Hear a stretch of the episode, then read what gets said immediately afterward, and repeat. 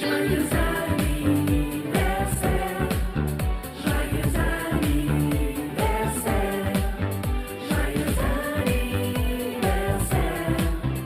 Bonsoir à toutes et à tous et bienvenue à cette cinquantième soirée des contes de la pleine lune. Et oui, c'est déjà la cinquantième pleine lune et la dixième dans ce format audio. Au programme de cette belle soirée du conte bien entendu, mais également des surprises et des détails sur ce qui fait la magie de ces soirées contes de la pleine lune. Pour cette cinquantième, nous vous ouvrons les coulisses de cet événement mensuel. Et oui, chers auditeurs, auditrices, on va tout vous dire. Mais sans plus attendre, écoutons ensemble la première histoire de cette soirée, contée par Jean-Claude Botton, que l'on retrouve juste après. Moi, je suis né dans un café, dans un petit village en Sologne. Tout le monde connaît, Vannes-sur-Cosson. C'est pas loin de Plounéo-Ménez, enfin, quoique. Ce qui est sûr, c'est que le café, pour naître, c'est mieux que la maternité. Non, mais à la maternité, tout est blanc, uniforme, aseptisé, tandis que dans le bistrot, il y avait de la couleur. Hein. Moi, c'est là que j'ai appris toute la palette des couleurs, dans mon café natal. Blanc, Cabernet Sauvignon, Rosé, Anjou, Tavel, Rouge, Gevrey-Chambertin, Côte-Rôtie, Gros Hermitage, Pessac-Léognan.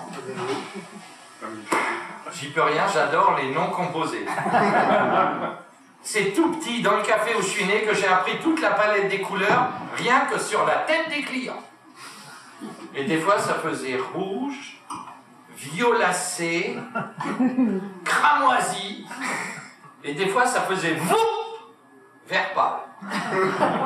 Accident c'est là, dès tout petit, que j'ai compris que quand tu habites dans un pays pauvre, il faut essayer de l'enjoliver un peu. Et, comme le disait Patrick tout à l'heure, euh, quand t'as rien, bah, il faut essayer d'en tirer une forme de vanité. C'est ce que les gars au bistrot faisaient tous les jours. C'était pas qu'ils venaient pour boire des coups, ils venaient pour essayer de tirer une forme de vanité du rien qui les environnait. Non, parce qu'ils poussaient rien, rien de bon dans mon pays. Il n'y avait que des arbres, des étangs, des cerfs, des biches, des lapins et des sangliers. Et c'est là, dès tout petit, que je me suis aperçu que c'était à partir de la troisième chopine que les histoires devenaient plus belles, plus rondes, plus, savoureuses, plus gouléantes, plus longues en bouche. La vanité. Il y en avait un une fois, il racontait que son arrière-grand-père, quand il allait à la chasse, c'était l'époque où on prenait le fusil, on mettait la poudre, après on prenait la baguette, on tassait, après on mettait les plombs et après on tirait. Il fallait que le gibier soit patient. Et là, ce jour-là, le gars, qu'est-ce qu'il voit? Une biche qui était en train de lécher le tronc d'un arbre. Alors, il met la poudre, il tasse avec la baguette, il n'avait plus de plomb. Mais dans sa poche, il a trouvé une vieille pointe rouillée. Il a mis la pointe rouillée, bah Il a réussi à clouer la langue, la langue de la biche sur le tronc l'arbre. Et la pauvre bête a commencé à se débattre, mais ça y arrachait les intérieurs. Bon, il a dit, je peux pas la laisser souffrir comme ça. Il a pris son couteau et puis il a saigné. Mais sa chemise était pleine de sang. Alors il est allé à la rivière et puis il a lavé sa chemise. Et attiré par l'odeur du sang, il y a un brochet qui s'est pris dans les manches. On attendait, c'est que c'était un bon poisson, parce que rien qu'avec la tête, ils ont fait une niche à chien. Et quand il a sorti la chemise, emporté par le poids du poisson, il est tombé à la renverse sur un lièvre qui était bougé là dans un champ de pommes de terre. Et même qu'en se débattant, le lièvre, il lui a arraché 10 kilos de patates. Ah. Et eh ben ouais, mais n'empêche que le gars, avec une pointe, il est rentré chez lui, il avait une biche, un brochet, donc une niche à chien, un lièvre et 10 kilos de patates, c'était pas mal. Bon, je sais, il y en a qui là ont du mal à me suivre. Mais c'est peut-être simplement parce que vous n'êtes pas encore à la troisième chopine. moi, je ne veux pas pousser à la consommation, même si pour le lieu qui nous accueille, ça serait sympa. Mais non, non. Je veux pas pousser à la consommation. Mais ce qui est sûr, c'est que le gars à côté, il disait Hé, eh, tu te rappelles l'hiver où il avait fait tellement froid? C'est vrai qu'il avait fait tellement froid cet hiver-là que les canards s'étaient retrouvés prisonniers, les pattes prises dans la glace. Et eh bien les gars du village, ils n'ont pas hésité une seconde, ils sont partis chercher les faux et ils ont fauché des canards. Non, attendez, ils ne voulaient pas se faire avoir comme l'année précédente. L'année précédente, les canards s'étaient donné le mot. Les pattes prises dans la glace, tous ensemble. Five. Four. Oui, parce que chez moi, Patrick, c'est pas comme en Bretagne, ils parlent un peu l'anglais, les canards. Three, two, one, zero Ils ont réussi à soulever la plaque de glace pour aller la faire fondre près du soleil. Oui, mais ils avaient tout emmené. Et trois semaines plus tard, il pleuvait encore des carpes, des tanches et des perches arc-en-ciel. Même que mon grand-père, il m'a dit que c'était depuis ce jour-là que les perches, on les appelait arc-en-ciel. Et il avait fait très froid hein, cet hiver-là. Il avait fait tellement froid, messieurs, dames, que les deux amoureux n'auraient jamais dû. Moi, un jour, dans un stage de conte, on m'a dit le conteur, des fois, il doit s'arrêter pour laisser l'imaginaire vagabonder librement. Tenez, je peux même vous le faire euh, une nouvelle fois juste pour le plaisir. Il avait fait tellement froid cet hiver-là que les deux amoureux n'auraient jamais dû. Je sais pas à quoi tu penses. Ce qui est sûr, c'est qu'ils n'auraient jamais dû s'embrasser sur la place du village parce que. Ils sont restés collés. Et là, les gens ont dit qu'est-ce qu'on fait? On attend le printemps, le dégel ou? Il y en a un qui a dit attends, tu sais, des fois ça commence comme ça, très vite, mais ça dure pas. Il y a un troisième qui a dit attendez, j'ai une idée, il est parti chercher une lame de rasoir. Non, non, n'ayez pas peur, madame. C'était un artiste, le gars. Il a réussi avec sa lame de rasoir à séparer les deux amoureux sans une goutte de sang, rien du tout. Et pourtant, les gens étaient là à les regarder, ils disaient c'est bizarre quand même, parce que quand ils sont arrivés tout à l'heure, les deux amoureux sur la place, c'était bien lui le gars qui avait les moustaches. Troisième shopping. Bonsoir à toutes et à tous et bienvenue à cette cinquantième soirée des contes de la pleine lune. Cinquantième et aussi dixième, c'est la dixième pleine lune dans ce format audio dont j'ai le plaisir d'animer depuis un an. Un an déjà s'est écoulé depuis la dernière lune dans son format d'origine, c'est-à-dire avec du public en présentiel. Un an que nous avons mis sur pied ce projet afin de vous permettre à vous, chers auditeurs et auditrices, fidèles spectateurs et spectatrices des soirées comptées, de maintenir ce lien du conte qui nous unit depuis le 16 septembre 2016, date de la première pleine lune. Un concept initié par Pierre Bobineau qui a déjà réuni une centaine de conteurs et conteuses venus des quatre coins du monde. Pour cette cinquantième soirée unique, hein, nous avons l'honneur d'accueillir Jean-Claude Botton, artiste conteur, pour qui ce sont les mots qui comptent. Bonsoir. Eh bien, merci d'être euh, à nos côtés pour cette magnifique pleine lune ensemble ce soir. Euh, nous venons ensemble d'écouter euh, Menterie de Sologne. Jean-Claude, vous êtes un ancien enseignant d'espagnol. En 98, vous quittez l'enseignement pour devenir conteur. Qu'est-ce qui vous a poussé dans cette voie artistique? Alors en fait, euh, moi je suis quelqu'un d'assez lent, donc j'ai mis du temps à, franchir le pas. Alors tout d'abord, dire que, que ce, ce métier d'enseignant, je l'ai euh, beaucoup aimé. Euh, les dix dernières années euh, de professorat, j'étais dans, dans un collège de ZUP qui était qui était pas toujours pas toujours simple, mais où j'ai vraiment beaucoup aimé travailler. Mais en parallèle, et ça fait suite un petit peu au menterie de Sologne dont vous venez de, parler, en fait, entre-temps, j'avais rencontré sur mon chemin la culture populaire dans une association d'éducation populaire, hein, l'Union pour la culture populaire en, Sologne, dans mon pays natal. Et, euh, en fait, euh, euh, je me suis passionné pour cette culture populaire, pour le théâtre d'abord, et puis pour les contes ensuite. Et ce qui a amené à, à un stage, un premier stage de compteurs euh, dans le cadre de, cette association. Et du coup, euh, ce, stage a été animé par, euh, par Yannick Jolin, qui était à l'époque un, un jeune conteur, voilà, et, et, donc moi, j'ai vraiment été embarqué, embarqué par par ce qui s'est passé à ce moment-là, et, et donc j'ai continué sur le chemin des comptes pendant de nombreuses années avant de, quitter l'enseignement. Conteur, mais aussi euh, formateur. Euh, transmettre, euh, Jean-Claude, est, pour vous primordial. comment mutualisez-vous ces deux compétences, justement? Ben, Alors, c'est là où peut-être mes deux activités professionnelles se rejoignent. C'est-à-dire que l'enseignant que j'étais dans la première partie de ma vie professionnelle était un formateur. Et et moi, je me suis toujours passionné pour, euh, la transmission.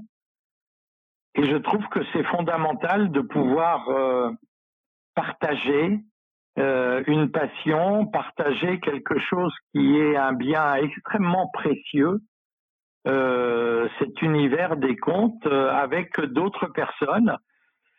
Et depuis des années et des années, donc j'anime des j'anime des stages, j'anime des formations, euh, que ce soit avec des, des, plus jeunes dans, dans les établissements scolaires ou avec des, des adultes euh, au sein de d'associations, souvent d'associations de compteurs amateurs.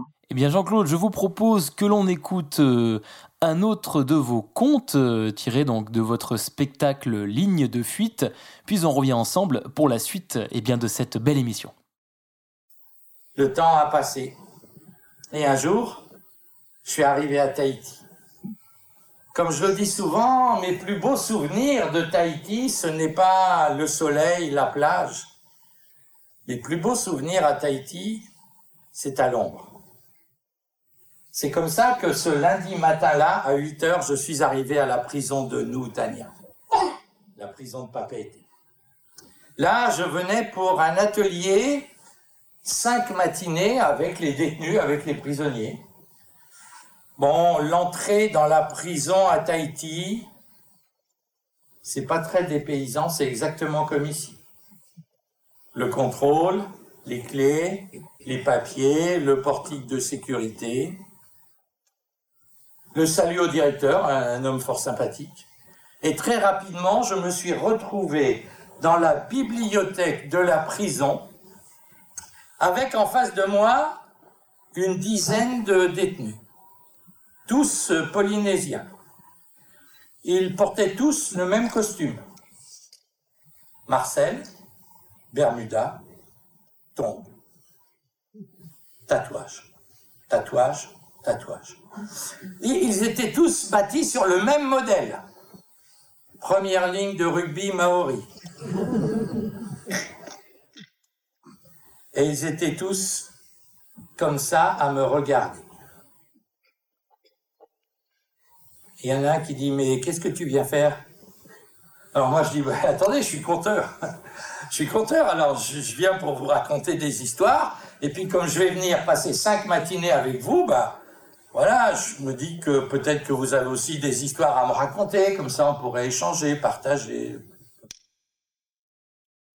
Le message ne passait pas du tout. C'est à ce moment-là, dans un moment de fragilité intérieure, que j'ai repensé aux vieux sages asiatiques.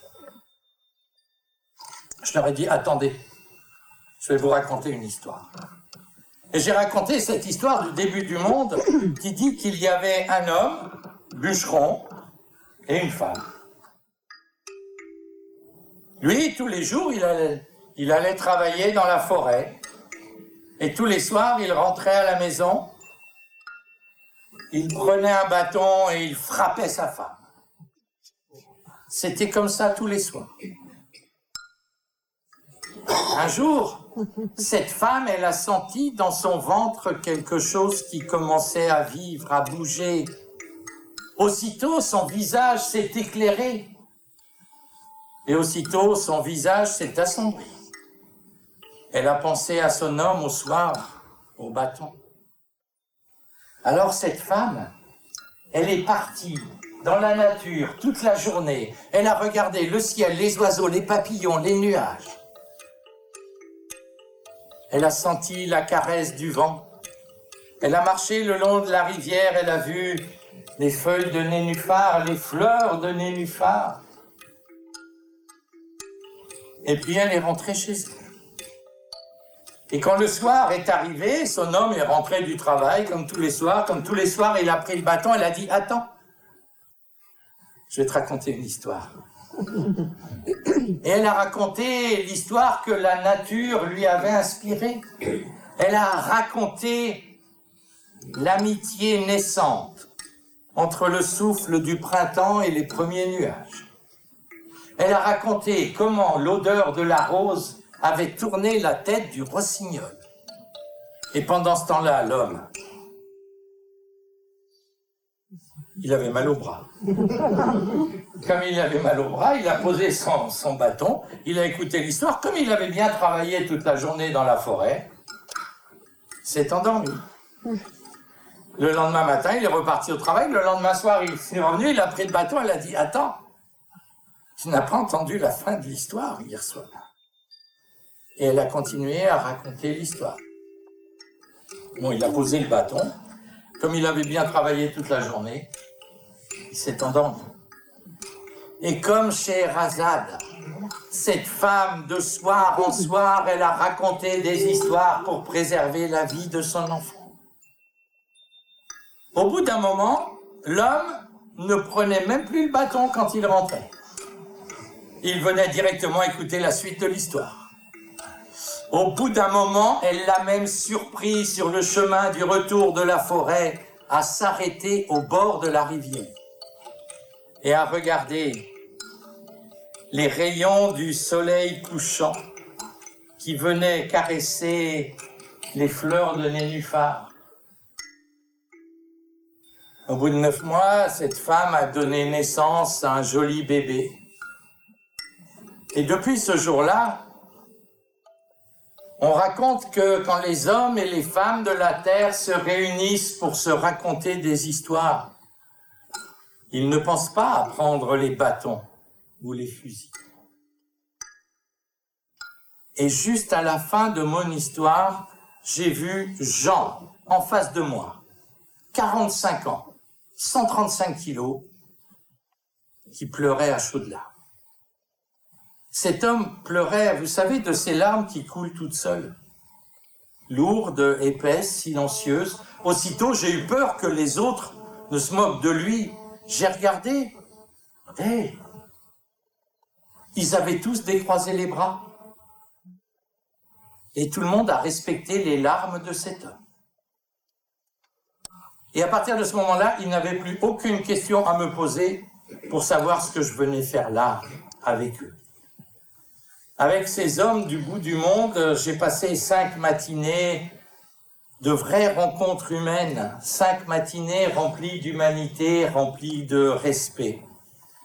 Et le vendredi midi, quand je suis reparti de la prison de Noutania, j'ai eu une pensée chaleureuse pour le vieux sage asiatique.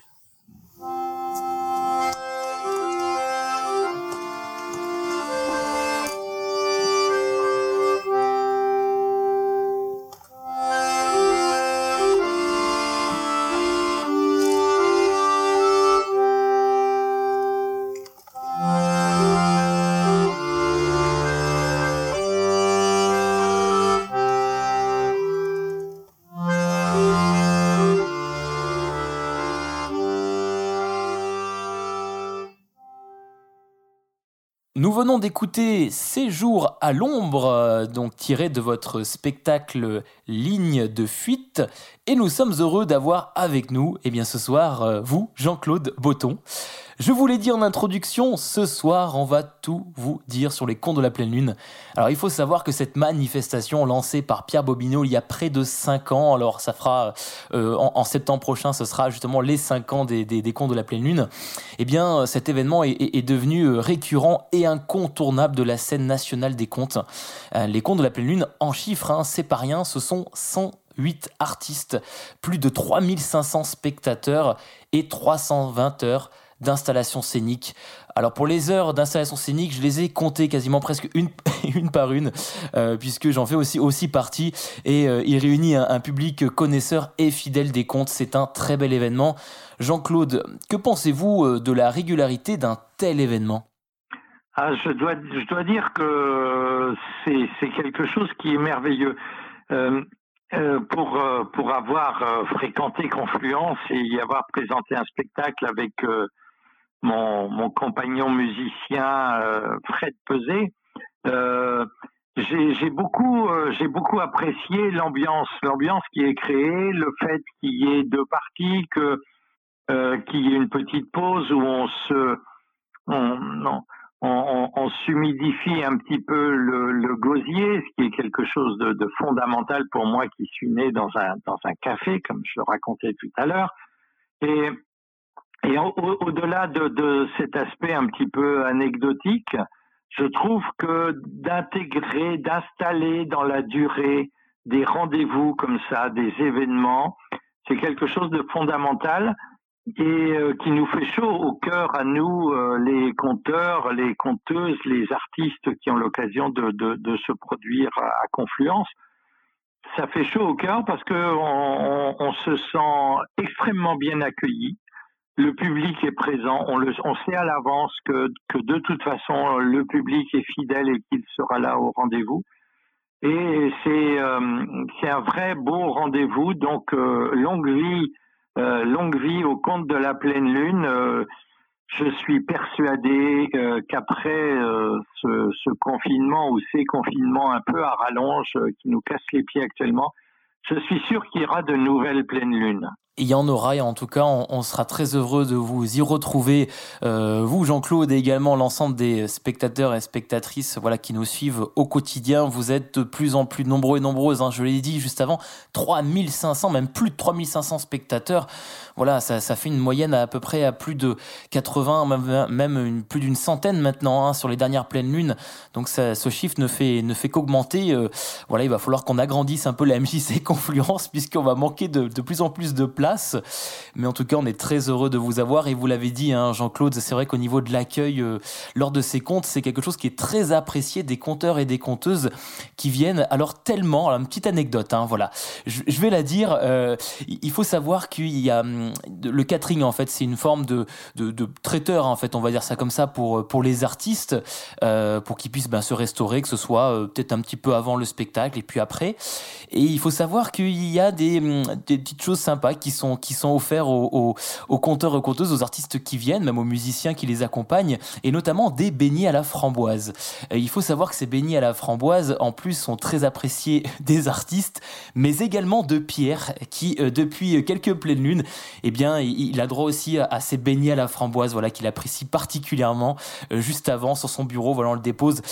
Et même, je dois vous le dire, hein, spectateurs, spectatrices, auditeurs, auditrices, que euh, depuis les dernières pleines lunes, c'est en fait l'ensemble du personnel de la MJC en fait qui bénéficie aussi de ces, eh bien, de, de, de à la framboise auxquels ils ont, ils ont droit sur leur bureau avant la représentation, en plus des conteurs et conteuses et des artistes qui les accompagnent.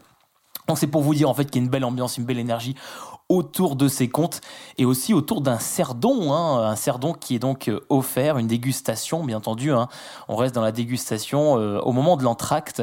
Il y a également des jus de fruits euh, qui sont aussi offerts à, déjà aux, plus jeunes et à ceux qui ne boivent pas d'alcool, comme moi par exemple, même si le cerdon est vraiment très apprécié. Je crois que vous en avez déjà goûté, hein, vous, Jean-Claude, du, du, cerdon justement à ces soirées contes de la pleine lune. Oui, oui, tout à fait. J'avais eu l'occasion, avant d'aller compter, c'est impeccable pour la voix. C'est c'est tout à fait adapté euh, pour la voix du compteur. Euh, euh, un petit verre ou, éventuellement deux petits verres de, de avant de, compter et puis éventuellement après le spectacle on peut partager encore le verre de l'amitié. Par contre, je, je, voudrais quand même lancer un, un appel à Pierre. Euh, pas plus de 12 beignets à la framboise par euh, soirée de pleine lune, Pierre, si tu nous entends. pas plus de 12, voilà. Le, le, mot est passé, voilà, on, essaiera d'aller d'aller pas au-delà des, des 12, voilà, Pierre. la prochaine fois, ça sera 12 beignets maximum. Euh, eh bien, Jean-Claude, je vous propose que l'on poursuive avec un autre récit intitulé elle ou sans elle, de votre spectacle Ligne de fuite. Et on se retrouve juste après. Quand je suis arrivé à la prison de Limoges, c'était pas pareil. Non, la prison de Limoges, enfin si, pour l'entrée, c'est pareil. Hein. Les clés, le portail de sécurité, contrôle des papiers, salut au directeur, fort sympathique.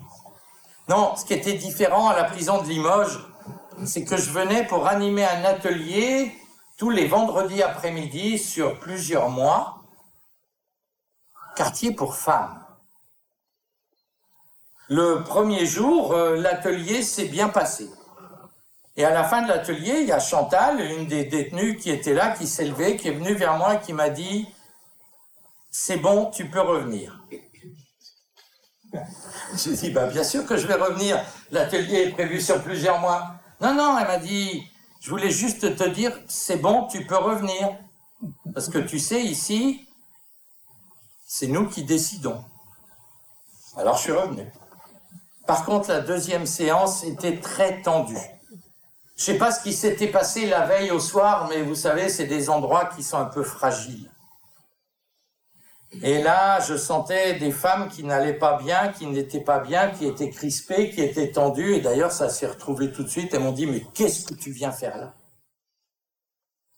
Non, mais c'est vrai, qu'est-ce que tu viens faire là? Nous, on vaut rien. C'est pour ça qu'on nous a renfermés ici, parce qu'on ne vaut rien. Il y en a même une qui m'a regardé droit dans les yeux et qui m'a dit, nous, tu sais, on n'est que de la merde.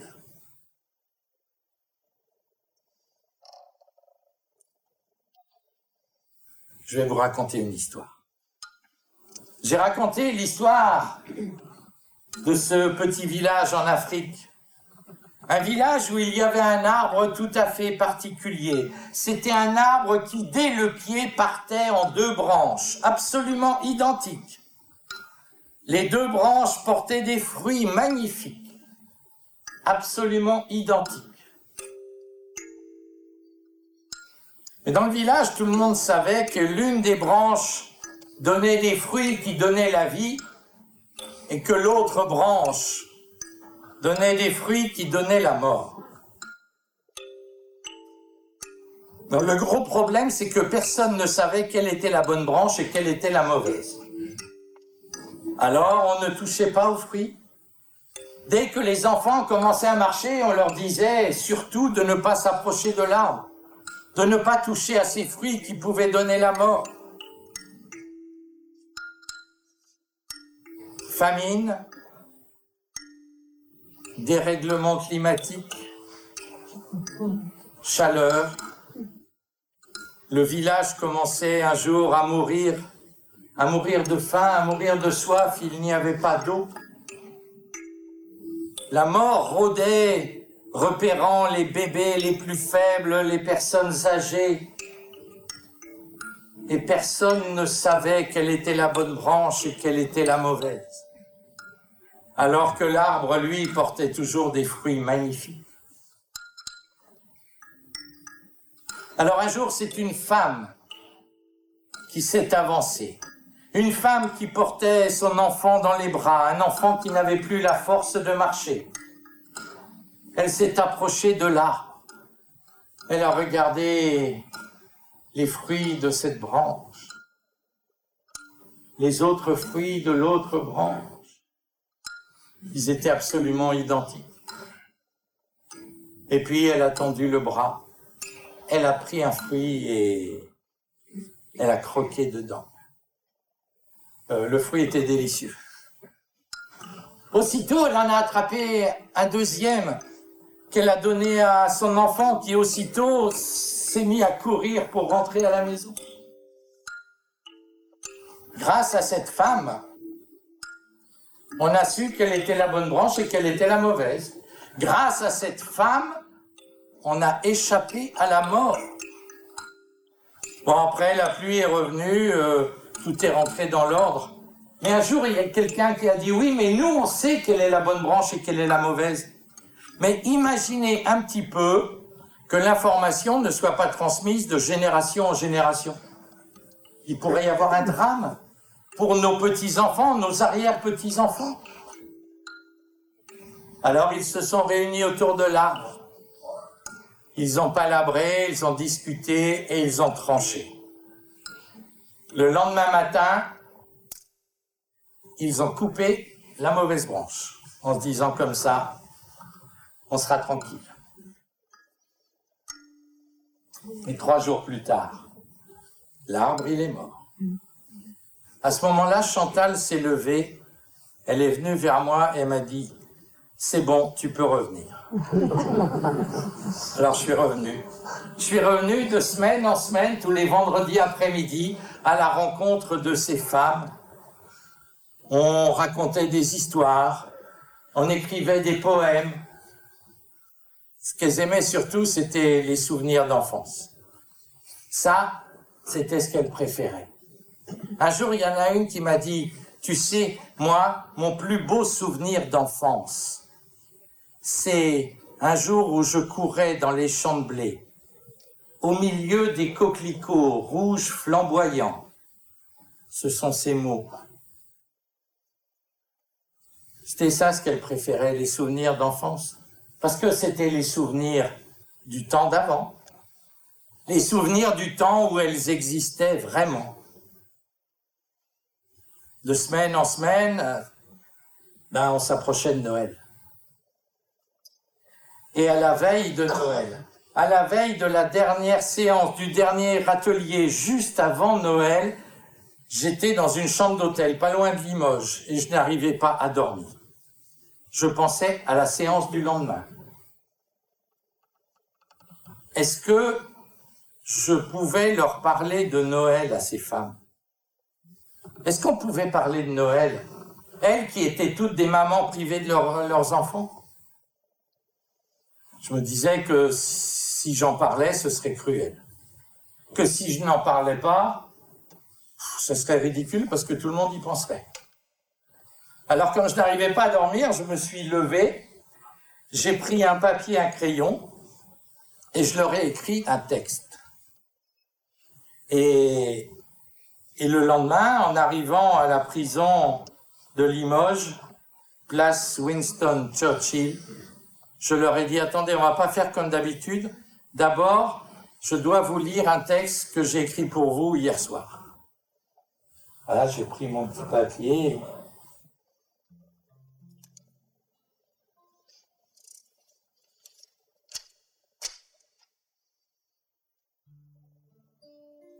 Elles, elles, elles sont là-bas. Et moi, je n'y suis pas. Enfin, pas souvent. Quand on se voit, on a tout juste le temps de quelques regards, de quelques mots échangés et de quelques larmes retenues sur le bord des paupières. Enfin, pas toujours. Moi, quand je sors, je parle d'elles je raconte comme elles sont riches, riches et déchirées. C'est ma façon à moi de les faire exister à l'extérieur. Exister à l'intérieur, c'est beaucoup plus difficile. Car pour exister vraiment, il faudrait pouvoir oublier, passer à autre chose, et parfois c'est impossible. Et pourtant, quand cela arrive, quand un sourire apparaît, quand un rire éclate, la vie renaît. Oui, c'est ça. Elles veulent une renaissance, une autre vie, une nouvelle vie. Mais le combat est disproportionné, des mots contre des barreaux. Elles, elles, je voudrais pouvoir leur donner des ailes. Des ailes dans la tête pour qu'elles puissent rêver en toute liberté. Tiens, c'est bientôt Noël. Est-ce que l'on peut parler de Noël avec elle sans être cruel? Noël avec elle, mais sans elle. Noël avec des ailes dans la tête, mais sans ailes dans le dos. Peut-on vraiment exister sans elle? Quand j'ai fini de lire mon texte, j'ai relevé la tête, je les ai regardés. Moi, bouleversé par l'émotion, je pleurais. Je pleurais et j'ai vu que toutes pleuraient. Alors on a pleuré ensemble. Et après, après on a ri. On a ri et on a enfin pu parler de Noël en toute tranquillité. Un rêve a fait le tour du monde sur les épaules d'un marin. Un rêve a fait le tour du monde, c'était le mien. Mon rêve a fait de beaux voyages et m'en rapporte des cadeaux entre les mains de mes nuages. Il met le ciel de Bornéo. Tout ce qu'il dit devient merveilleux, le monde est plein de bruit d'abeilles, et je le crois. Le méchant loup est un archange, les ogres mangent des oranges, et je le crois. Les cendrillons filent la laine pour habiller croque-mitaine, et je le crois. Alors je dors sur des légendes, et je peux voir de mon grenier tomber les neiges de Finlande sur les Noëls d'Aubervilliers.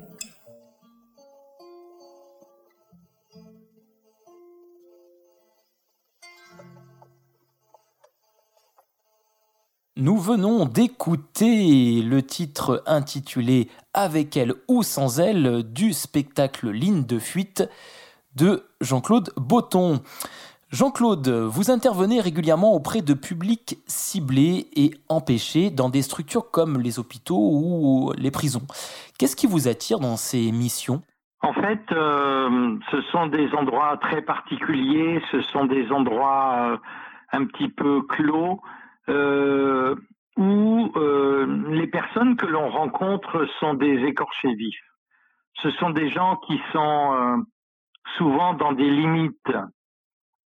Dans les hôpitaux, euh, ça peut être la limite de vie, tout simplement. Raconter devant des enfants, comme ça m'est arrivé il y a pas mal d'années à Reims, euh, devant des enfants qui souffrent euh, d'un cancer, des, des enfants qui, euh, qui, qui n'ont plus de cheveux, et être euh, relié de façon tout à fait intime avec les yeux de ces enfants qui disent encore et encore, encore des histoires, vas-y, raconte-nous encore des histoires.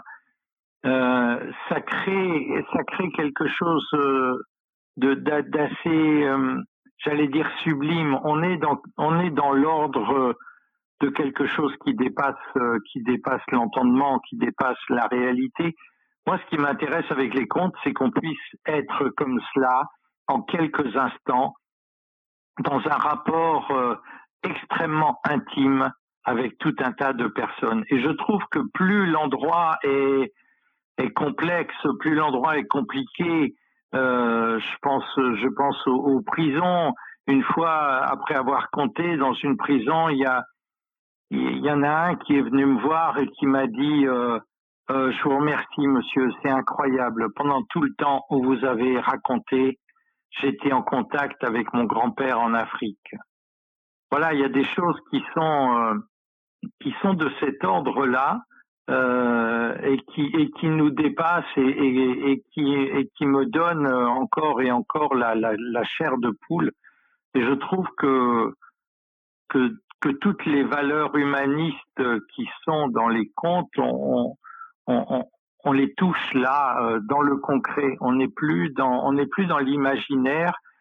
Euh, même si l'histoire que l'on raconte est complètement imaginaire, en fait, dans la relation, dans ce qui se produit à ce moment-là, on est dans le concret et on est au plus au plus profond des relations humaines. Et moi, c'est ce qui me ce qui me bouleverse toujours avec les contes.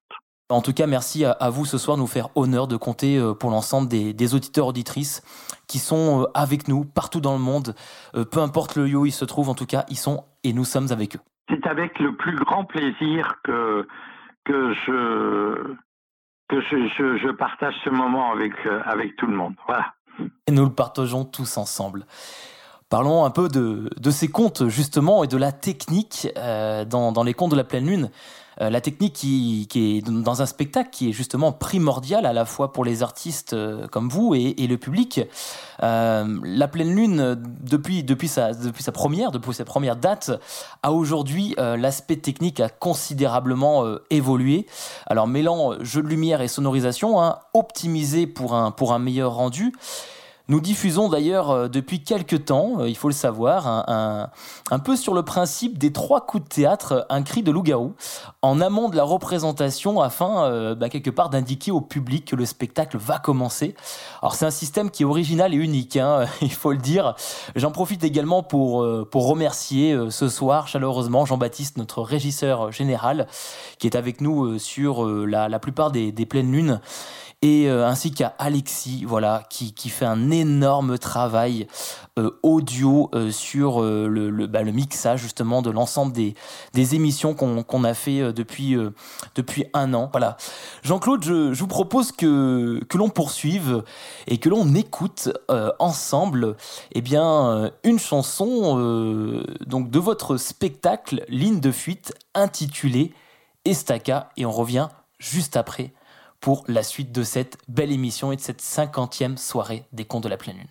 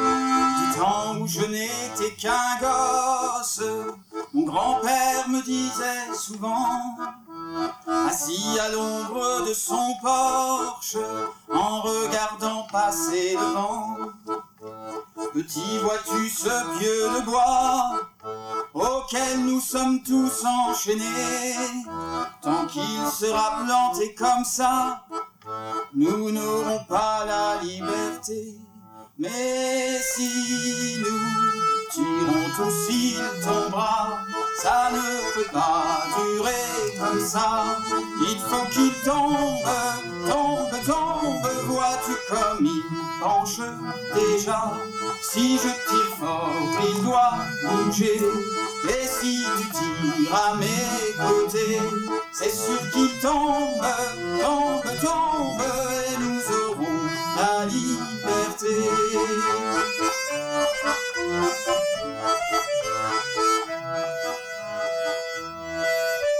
Petit, ça fait déjà longtemps que je m'y écorche les mains, et je me dis de temps en temps que je me suis battu pour rien. Il est toujours si grand, si lourd, la force vient à me manquer. Et je me demande si un jour nous aurons bien la liberté. Mais si nous tirons tous il tombera, ça ne peut pas durer comme ça. Il faut qu'il tombe, tombe, tombe, vois-tu comme il penche déjà. Si je tire fort, il doit bouger. Et si tu tires à mes côtés, c'est sûr qu'il tombe, tombe, tombe, et nous aurons la liberté.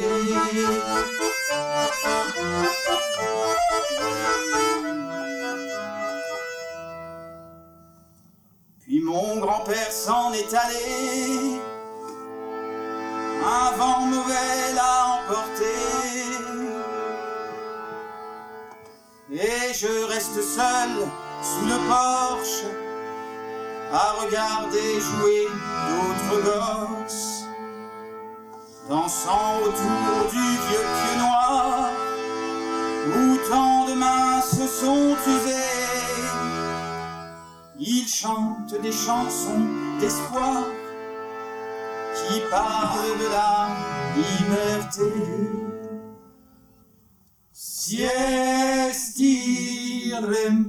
tots era caurà, i molt de temps no pot durar. Segur que tomba, tomba, tomba, Ben cada Deu già, si io le stiro fort per chi, i tu le stires fort per ja, segur che tomba, tomba, tomba, jens potremma liberar.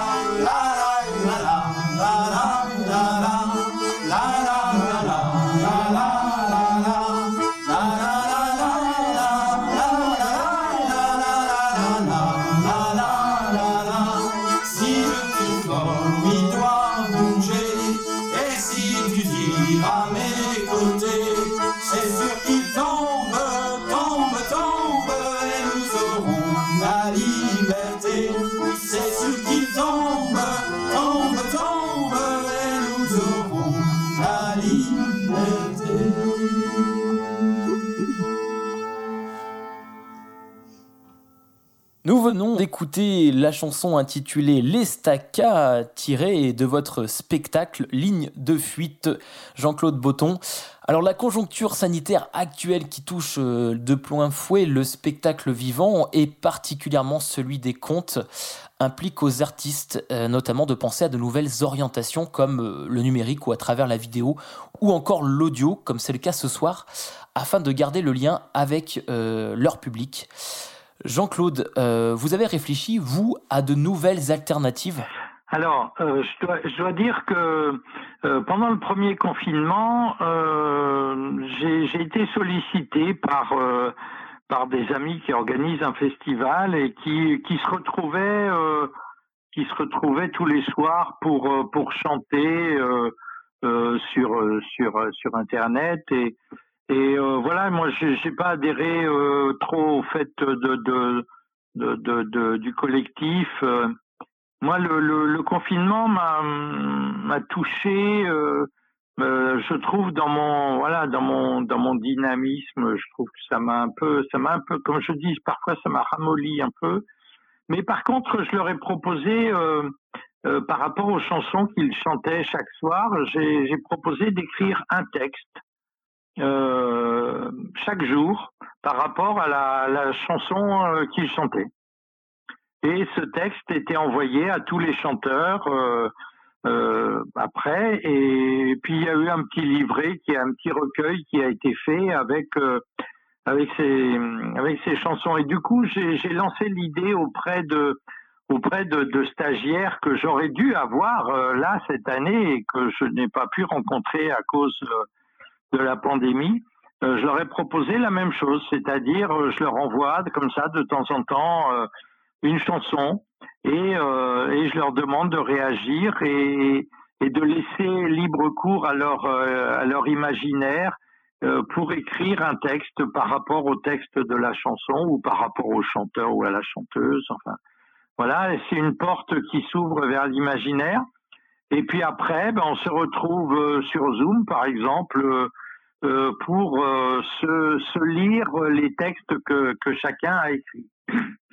Et donc voilà, c'est bon, c'est un moyen de c'est un moyen de rester en contact et de rester créatif euh, pour chacun. Alors évidemment, c'est pas l'idéal parce que moi, je, enfin voilà, comme beaucoup, je dis souvent que le conte n'existe que dans la relation euh, corporelle, physique, humaine, euh, comme je le disais tout à l'heure. C'est c'est dans ce contact-là qu'il se passe des choses extraordinaires.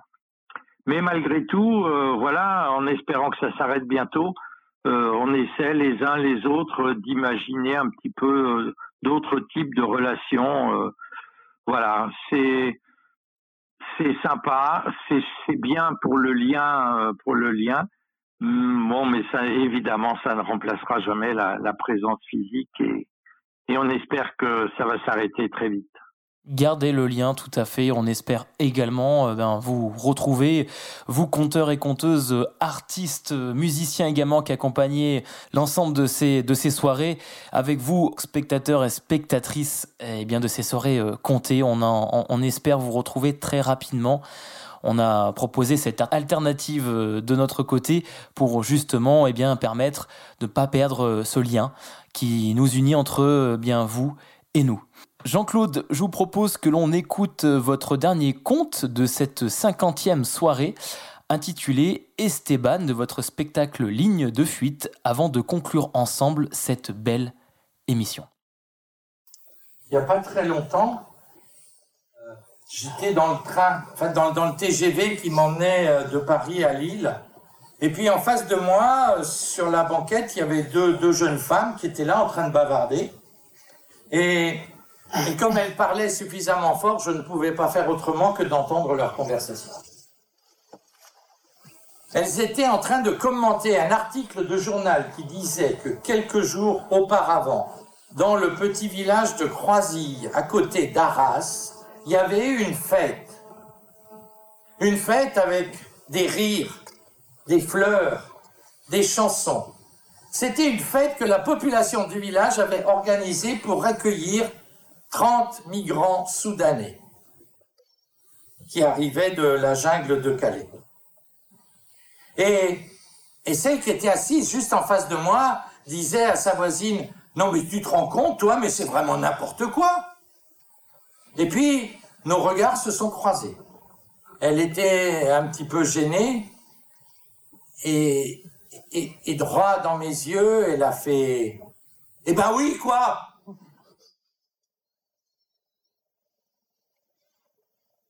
Il était une fois en Amérique du Sud, en Colombie, un petit village tout en haut d'une falaise. Ce village-là, pauvre village de pêcheurs, était un village de caillasses. Il n'y avait que des pierres, des cailloux, des caillasses. Les maisons étaient faites de caillasses, le sol de caillasses, et même la plage en contrebas de la falaise, des caillasses. Et ce jour-là, les gamins du village, comme tous les jours, étaient en train de jouer en bas, au bord de l'eau. Comme tous les jours, ils jouaient avec les caillasses. Bah, ils prenaient des caillasses, et puis, et puis bah, c'était à celui qui lancerait sa pierre le plus loin possible. Bon, il y avait toujours des chamailleries après pour vérifier, parce que c'est pas facile de mesurer après. Ce qui est sûr, c'est qu'au bout d'un moment, il y a un des gamins qui dit Hé, regardez Regardez ce qui arrive vers nous Il y avait une espèce de masse qui venait vers le rivage. Regardez On dirait une baleine. Une baleine crevée. Comme il y en a une qui est déjà venue s'échouer il y a trois ans, vous vous rappelez? Mais aussitôt, il y en a un autre qui a dit Non, non, regarde, regarde, regarde. Non, non, c'est pas une baleine, non, regarde. On dirait la coque d'un bateau renversé, il a dû y avoir un naufrage.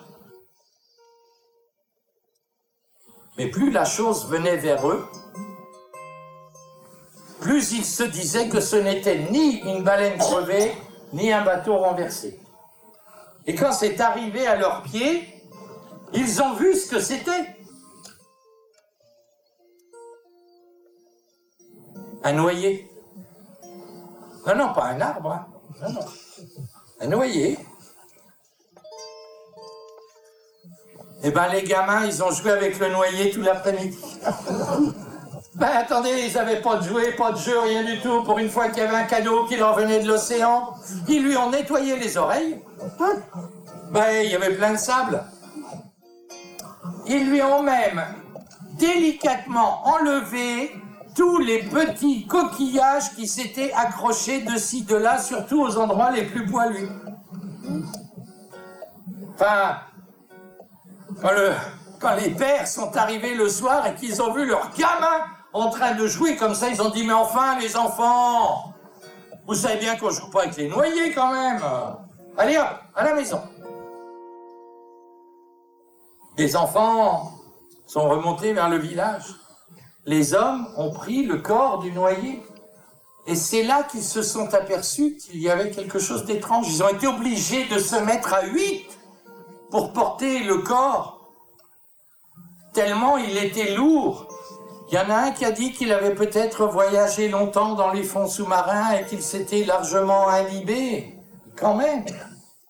Et quand ils sont arrivés devant la première maison du village, ils ont été obligés de manœuvrer pour le rentrer. Ils ont été obligés de mettre deux grandes tables bout à bout pour l'allonger. Et les hommes sont partis dans les villages voisins voir s'il ne manquait personne, s'il n'y avait pas eu un naufrage, s'il ne manquait pas un marin. Et pendant ce temps-là, les femmes, elles ont continué le travail commencé par les enfants. La toilette du mort. Ah puis alors, euh, elles ont été minutieuses, hein. Elles ont cherché dans les moindres recoins. ils ont trouvé des tout petits crabes qui étaient coincés dans les plis de la peau. Elles ont tout enlevé. Et puis, une fois que le corps a été bien nettoyé, bien débarrassé, même des algues qu'il y avait coincées entre les doigts de pied, elles sont allées chercher les crèmes, les onguents. Vous savez, le sel, c'est pas bon. Elles l'ont massé pour lui détendre la peau durcie. Elles l'ont massé, les massages sont devenus caresses. Les femmes, toutes les femmes du village en même temps et intérieurement sont tombées amoureuses du noyé. Elles se disaient que si leurs hommes avaient été comme ça, aussi beaux, aussi grands, aussi forts et surtout aussi bien pourvues que leur vie aurait été différente. Elles se disaient qu'avec un homme comme ça, leur maison aurait été plus grande, les planchers plus solides, les portes plus larges. Elles se disaient qu'un homme comme ça aurait réussi à faire pousser les fleurs entre les caillasses. Après, elles sont allées chercher de quoi faire des vêtements. Elles ont découpé plusieurs robes de mariée pour lui faire une chemise. Pour le pantalon, une voile de bateau. Il était magnifique, vêtu de blanc, le visage buriné. C'est à ce moment-là que la plus jeune des femmes s'est approchée et a dit Regardez, il a une tête à s'appeler Pedro. Les autres ont éclaté de rire en disant Pedro, mais ça va pas, ma pauvre fille. Et chacune y est allée de son prénom Paco, Francisco, Antonio, Miguel, Manuel. Et la plus vieille des femmes s'est avancée. La plus vieille, mais pas la moins amoureuse. Elle a dit, mais arrêtez de vous chamailler, de vous disputer, regardez. Vous voyez bien qu'il a une tête à s'appeler Esteban. Elles étaient toutes d'accord. Il s'appelait Esteban. Il avait un prénom. C'était le début d'une nouvelle existence. Euh, quand la lumière du jour est arrivée, elles lui ont délicatement déposé un mouchoir brodé sur le visage pour que la lumière ne l'embête pas. C'est à ce moment-là que les hommes sont revenus des villages voisins, disant qu'il ne manquait personne. Personne. Mais quand ils ont vu dans quel état étaient leurs femmes, ils ont dit, bon, allez, dépêchons-nous, on procède à la cérémonie. Et elles ont dit, mais on peut pas. On n'a pas de fleurs. Ben, évidemment, il n'y avait pas de terre dans ce village, il n'y avait pas de fleurs qui poussaient. Alors les femmes sont allées chercher des fleurs dans d'autres villages. Et puis, dans les autres villages, ben, vous savez comment ça se passe. Elles ont raconté ce qui leur était arrivé, ce que l'océan leur avait envoyé. Alors elles sont revenues avec des fleurs, mais surtout avec les autres femmes des autres villages qui voulaient voir. Et puis les femmes sont reparties encore vers d'autres villages et d'autres villages, et ça a duré toute la journée. Elles essayaient de retarder l'échéance. C'est seulement en fin d'après-midi qu'on a pu procéder à la cérémonie. Alors dans ce village-là, comme il n'y avait pas de terre, on ne les enterrait pas. On les emmenait en cortège jusqu'en haut de la falaise. Et puis là, on leur attachait quelque chose de lourd à la cheville et on les envoyait à l'océan. Là, quand ils sont sortis avec Esteban de la maison où il était, Là, sur le chemin de la falaise, dans le cortège, tout le monde se battait pour le toucher, pour le porter au moins sur quelques mètres. Là, immédiatement, il y a des hommes, des femmes qui se sont dévoués pour être un oncle, un cousin, un grand-père. Et quand ils sont arrivés à l'endroit précis en haut de la falaise, il avait un arbre généalogique complet. C'est plus facile de partir quand tu sens que t'es pas tout seul. Là, ils ont tous décidé de ne rien lui attacher à la cheville pour qu'il puisse revenir quand il en aurait envie. Et tout le monde s'est approché. Tout le monde a pris le corps d'Esteban, l'a levé, soulevé délicatement, et tous ensemble. Eh, c'était comme s'il flottait dans l'air. Il descendait tout doucement, comme la feuille d'un arbre. Il est venu se poser délicatement à la surface de l'eau. Le spectacle était magnifique. Esteban, vêtu de blanc, le visage buriné, l'eau de l'océan turquoise, les fleurs tout autour, jetées du haut de la falaise de toutes les couleurs. Le corps d'Esteban est descendu tout doucement, et c'est à ce moment-là qu'ils ont vu surgir du fond de l'eau le corps d'une femme. Une femme qui est apparue et qui est venue tendrement enlacer Esteban. Et là, il y a la plus jeune du village qui s'est approchée, qui a dit, regardez, elle a une tête à s'appeler Maria. Maria Mais ça va pas, qu'elles ont dit les autres. Non, Pepa Francisca. Peut-être. Pepa, incarnation, purification, conception, peut-être, mais... Et la plus vieille s'est approchée. Elle a dit arrêtez de vous chamailler. Vous voyez bien que c'est Alfonsine. Et là, tout le village réuni en haut de la falaise, dans le silence, a entendu une voix qui arrivait. Por la blanda arena que lame el mar, su pequeña huella no vuelve más.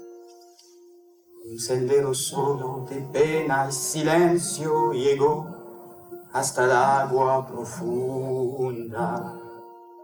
Un sendero solo de pena mudas llegó hasta la espuma. Sabe Dios que angustia te acompañó, que dolores viejos cayó tu voz. Al recostarte arrullada en el canto de las caracolas marinas. La canción que canta en el fondo oscuro de mar, la caracola. Te vas, Alfonsina, con tu soledad. ¿Qué poemas nuevos fuiste a buscar? Una voz antigua de viento y de sal te requiebra el alma y la va llevando y te vas hacia allá como en sueños dormida Alfonsina vestida de mar. Sur le sable doux que caresse la mer, les traces de ses pas sont sans retour. Un long chemin de peine et de silence est arrivé jusqu'à nous. Un long chemin de peine silencieuse est arrivé jusqu'à l'écume des vagues. Dieu sait quelle angoisse t'a accompagné, quelle longue souffrance ta voix a tué, pour qu'elle se réfugie ainsi, bercée dans le chant des coquillages. La chanson que chantent au fond de la mer les coquillages. Tu t'en vas, Alfonsina, avec ta solitude. Quel nouveau poème es-tu allé chercher? Une voix lointaine de vent et de sel a charmé ton âme et l'emporte. Et toi, tu t'en vas là-bas, comme dans un rêve, Alfonsina, endormie et toute revêtue de mer. Te Alfonsina, con tu soledad. ¿Qué poemas nuevos fuiste a buscar? Una voz antigua de viento y de sal te quiebra el alma y la va llevando y te vas hacia allá como en sueños dormida Alfonsina vestida de mar y te vas hacia allá como en sueños dormida Alfonsina vestida.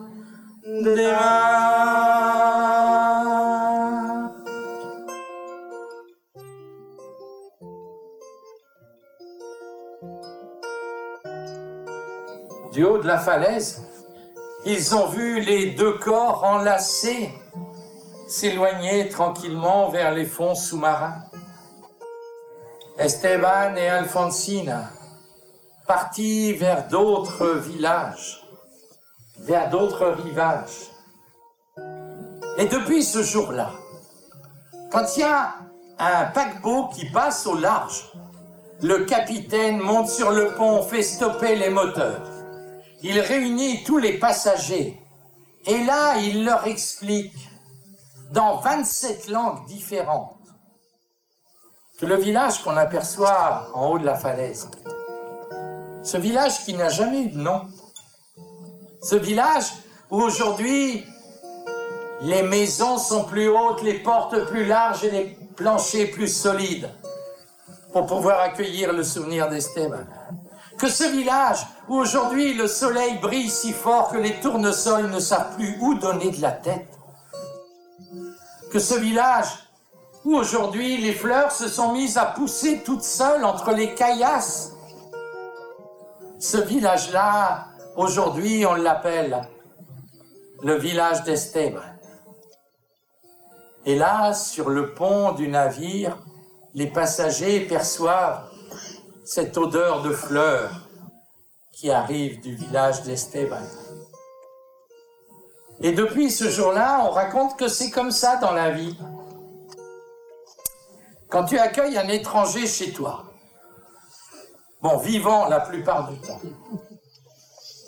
mais même mort, tu peux t'apercevoir après son passage qu'il t'a laissé un cadeau improbable comme une goutte d'eau en plein désert ou une odeur de fleurs en pleine mer.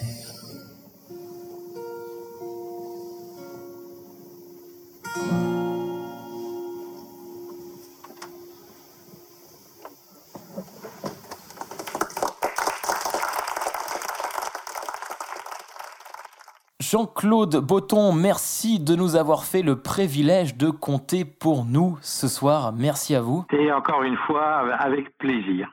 Beaucoup de plaisir. Eh ben, nous avons pris beaucoup de plaisir à vous écouter, les auditeurs, auditrices également. Pour cette cinquantième pleine lune, nous avons élaboré deux visuels collecteurs hein, avec l'ensemble des compteurs et compteuses programmés depuis le début. Vous en faites donc également partie, Jean-Claude. Vous pouvez euh, les retrouver et les télécharger gratuitement sur notre page Facebook et site internet de la MJC Confluence. Voilà, elles sont à disposition, vous allez pouvoir les avoir. Ce sont des affiches qui sont collecteurs. En fait, on a le, on a visuel numéro 50 euh, et avec les portraits des, des compteurs et compteuses euh, depuis cette cinquantième pleine lune. Voilà, un an que nous avons fait ce choix de format audio des contes de la pleine lune. Mais ce que nous souhaitons par-dessus tout, c'est de vous retrouver comme avant. Merci aux conteurs et conteuses qui ont rejoint cette aventure sonore depuis avril dernier. Merci à vous, chers auditeurs et auditrices, pour votre confiance, votre fidélité et votre écoute. Merci à Alexis pour le travail audio en post-production. Merci également à l'équipe de la MJC Confluence qui ont permis de réaliser cette émission. Et merci à Pierre de nous faire vivre de telles soirées comptées au fil des années. Merci encore une fois, Jean-Claude Botton. Ben merci, merci à vous. Euh, juste, juste peut-être, on arrive, voilà, à la fin de, à la fin de l'émission. Euh, une citation d'un immense poète chilien, Pablo Neruda, euh, qui dit dans l'un de ses poèmes d'amour, euh, je voudrais faire avec toi ce que le printemps fait avec les cerisiers. Voilà, je, je souhaite à tous ceux qui nous écoutent de ne rencontrer dans, dans la vie que des gens qui, qui aient cette envie, faire, euh, faire avec l'autre ce que le printemps fait avec les cerisiers. Voilà, juste euh, un petit clin d'œil poétique pour euh, terminer cet entretien et, j'espère que les cerises, malgré euh, le gel tardif de cette année, que les cerises seront bien goûteuses. Et elles le seront. C'est une très belle citation. Merci encore une fois, Jean-Claude Botton, de votre venue, de votre participation et d'avoir compté pour nous ce soir. Chers auditeurs, auditrices, je vous embrasse et je vous dis à dans un mois pour la 51e soirée inédite des contes de la pleine lune. Et qu'on se le dise, on compte sur vous.